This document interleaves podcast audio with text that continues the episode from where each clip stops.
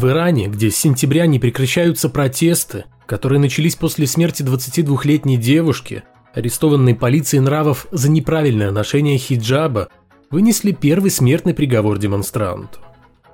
Задержанному приписали не только поджог правительственного здания, нарушение общественного порядка, сговор в целях совершения преступления против национальной безопасности, но и назвали врагом Бога. Жившего в 18 столетии французского атеиста Поля Анри Гальбаха при жизни полушутя называли личным врагом Бога за его книги, полные жесткой критики религии и церкви. Теперь, в 20 столетии, мы знаем простой и действенный способ – который поможет любому человеку перейти в разряд персональных врагов Бога без необходимости писать атеистические трактаты. Или, во всяком случае, врагов тех, кто в силу хронического отсутствия Создателя считает себя вправе говорить от его имени. Это 386 выпуск атеистического дайджеста, еженедельного подкаста о том, что вера – дело личное, а не государственное, а атеизм – норма жизни –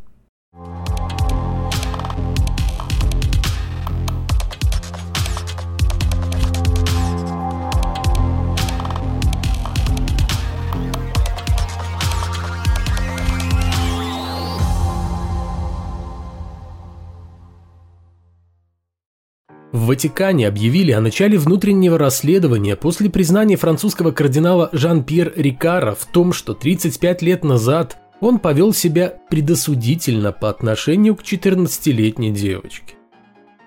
Мое поведение неизбежно привело к серьезным и долговременным последствиям для этого человека, рассказал кардинал. В свою очередь, расследование в отношении Рикара в связи с сексуальным насилием при отягчающих обстоятельствах начала и прокуратура. При этом известно, что поводом для расследования стали лишь слова самого кардинала.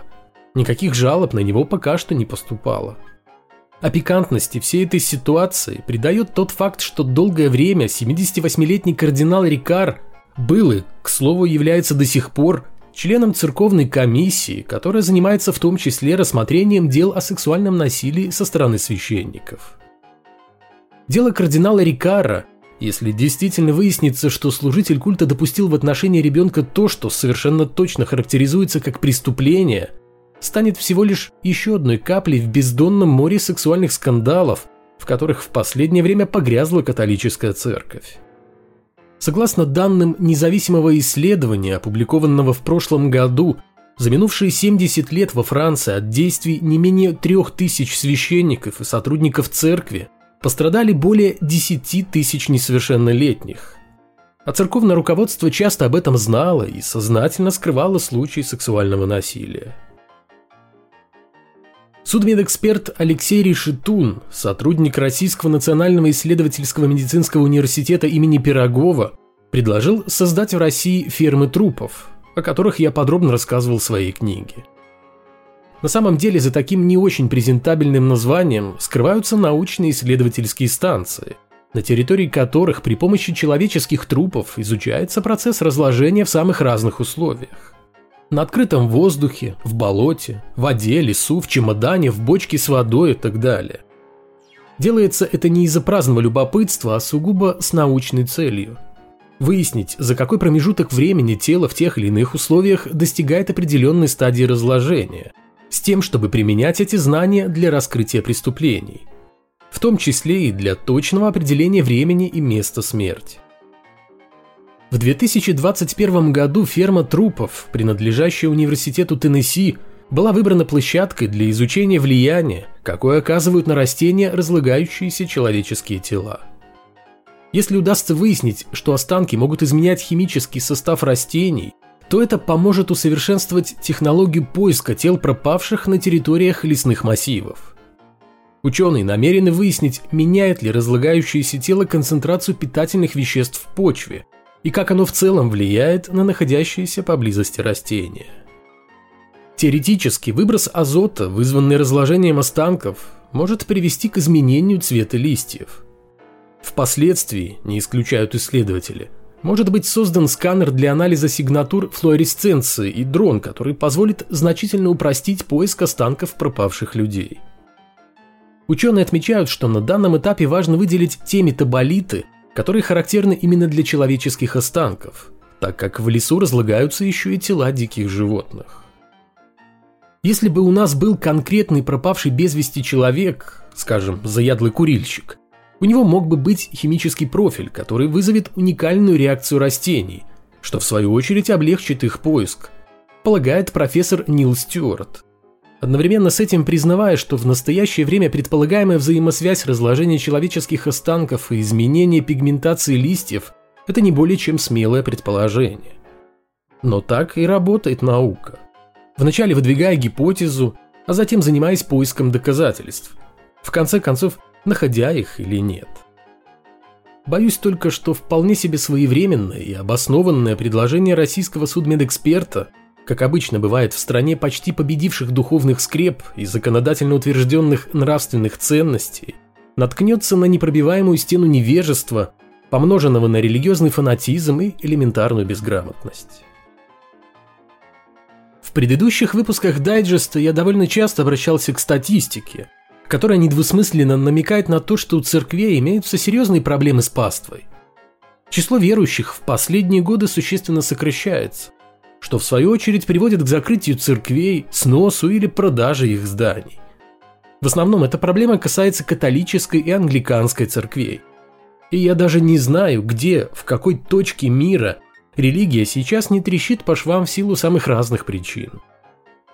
На этот раз беда пришла в Австралию – где отход людей как минимум от организованной религии, если не от веры в целом, привел к тому, что в настоящий момент в стране приходы англиканской церкви вынуждены закрываться, храмы сносить, продавать или переоборудовать под жилые помещения, библиотеки, спортивные залы и офисы. Проблема эта, как уже отмечалось, характерна для многих стран Европы, и Австралия здесь не открыла Америку и не изобрела колесо. Там точно так же уход паствы неумолимо сокращает доходы прихода, которому в конце концов нечем платить за эксплуатацию и ремонт церквей. В этом смысле весьма показательна жалоба на нынешние времена и тоска по временам, когда солнце светило ярче, трава была зеленее, а Богу молились чаще и искренне архидиакон англиканской епархии Вангаратты Нила Хикса. «Когда я был ребенком, — говорит служитель культа, Многие мои одноклассники в начальной школе ходили в церковь и воскресную школу. Но в средней школе мало кто продолжал ходить, а теперь все они бабушки и дедушки. Впрочем, такие же проблемы, хотя, возможно, и в меньших масштабах, преследуют и католическую церковь, которая также вынуждена выставлять храмы на продажу. Согласно данным отчета о религиозном составе населения за 2021 год, в Австралии количество христиан опустилось ниже отметки в 50%. При этом молодежи в церкви едва ли наберется 5%, а 36% прихожан – это люди старше 70. Наиболее ощутимо уход людей из церкви сказывается на сельских храмах, хотя духовная беда, связанная с сокращением паствы, потихоньку подбирается и к городским приходам. Даже если в сельской общине еще есть люди, Многие из них давно выпали из церковного сообщества, утратили привычку ходить в церковь одно или два поколения назад. Продолжает делиться церковными проблемами архидиакон Хикс. Жители города Росс в Тасмании попытались спасти от продажи один из храмов, закрывшийся из-за недостатка у прихода денег. Однако необходимую сумму собрать не удалось.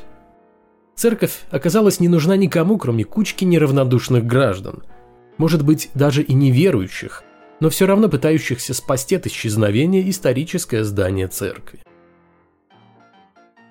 А тем временем депутат Госдумы Владимир Ресин подвел промежуточные итоги реализации программы строительства в Москве 200 православных храмов шаговой доступности.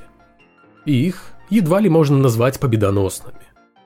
По словам депутата, за 12 лет, прошедших с момента старта программы, в столице удалось возвести 117 храмовых комплексов общей вместимостью 57 тысяч человек. Из построенных церквей уже 100 введены в эксплуатацию. Ресин также назвал построенные храмы духовными оборонительными укреплениями, которые помогут защитить отечественные духовные скрепы, сдержав натиск сатанинских сил коллективного Запада. Оставляя последнее заявление высокодуховного депутата на откуп зрителей – так как я обещал больше не затрагивать тему политики. Стоит сказать, что наиболее красноречиво о возможностях православной церкви, как всегда, свидетельствуют цифры. То, что за 12 лет РПЦ в деле застройки территории Москвы торгово-духовными точками едва смогла преодолеть половинный рубеж, говорит о том, что все речи патриарха о трех храмах в сутки, которые церковь открывает в России и за рубежом, являются блефом, призванным создать красивую картинку при далеко не самом лучшем состоянии веры. И до сих пор остается открытым вопрос о посещаемости новых храмов, который, как кажется, построенный вовсе не потому, что где-то кому-то не хватает места для молитв, а лишь с целью застолбить недешевую землю далеко не на окраинах столиц. Своеобразный подарок обществу, православный груз 200 в виде двух сотен храмов шаговой доступности, откровенно признаться лишь обуза для самой РПЦ именно как культовые сооружения, не говоря уже о ее прихожанах, которых и без того мало, а из-за растущего количества церквей они и вовсе растворятся в новеньких, просторных, но по большей части пустующих домах божьих. Вселяет оптимизм то, что с церквями уже вряд ли будут поступать так, как в 20-30-х годах. То есть эти здания, которые религиозная организация сейчас возводит как помещения для молитв, в будущем будут использованы для чего-то действительно полезного – как это сейчас происходит в Австралии, о которой шла речь ранее, да и в других странах, где люди давно поняли, что без религии вполне себе можно и спокойно жить и быть нравственным человеком. В Лаосе неизвестные пытали и убили пастора-евангелиста. Си, так вот просто звали проповедника, должен был явиться на встречу с немногочисленными христианами деревни, находившейся по соседству с его местом жительства – Однако на собрание Си так и не явился. Через три дня его тело со следами пыток нашли в канаве у дороги, тем самым в очередной раз доказав, что христианский бог очень любит мучеников, погибающих с его именем на устах. Лаосская Народно-Демократическая Республика – это социалистическое государство. Стоп. Социалистическое. Ну вот, Тут уж точно наследили атеисты, убившие пастора за его веру в Бога. Вот только политический строй Лаоса едва ли стал причиной гибели проповедника. В республике религиозный бал правят буддисты. Их здесь около 60%. Сильны в Лаосе и религиозные практики анимизма, связанные с поклонением духам и почитанием культа предков. Убитый пастор сам до 2015 года придерживался анимистических воззрений – но посчитал, что христианство является более выгодной с точки зрения обустройства своей посмертной жизни религии и принял новую веру. Смерть пастора Си полиция связывает с противостоянием крупных религиозных групп с набирающим силу в Лаосе христианства. Местные считают его чужды для региона иностранной религии Иисуса и всячески с ним борются, выгоняя христиан из деревень, разрушая их дома и, похоже, не гнушаясь даже откровенным насилием. Так что и на этот раз опять не атеисты.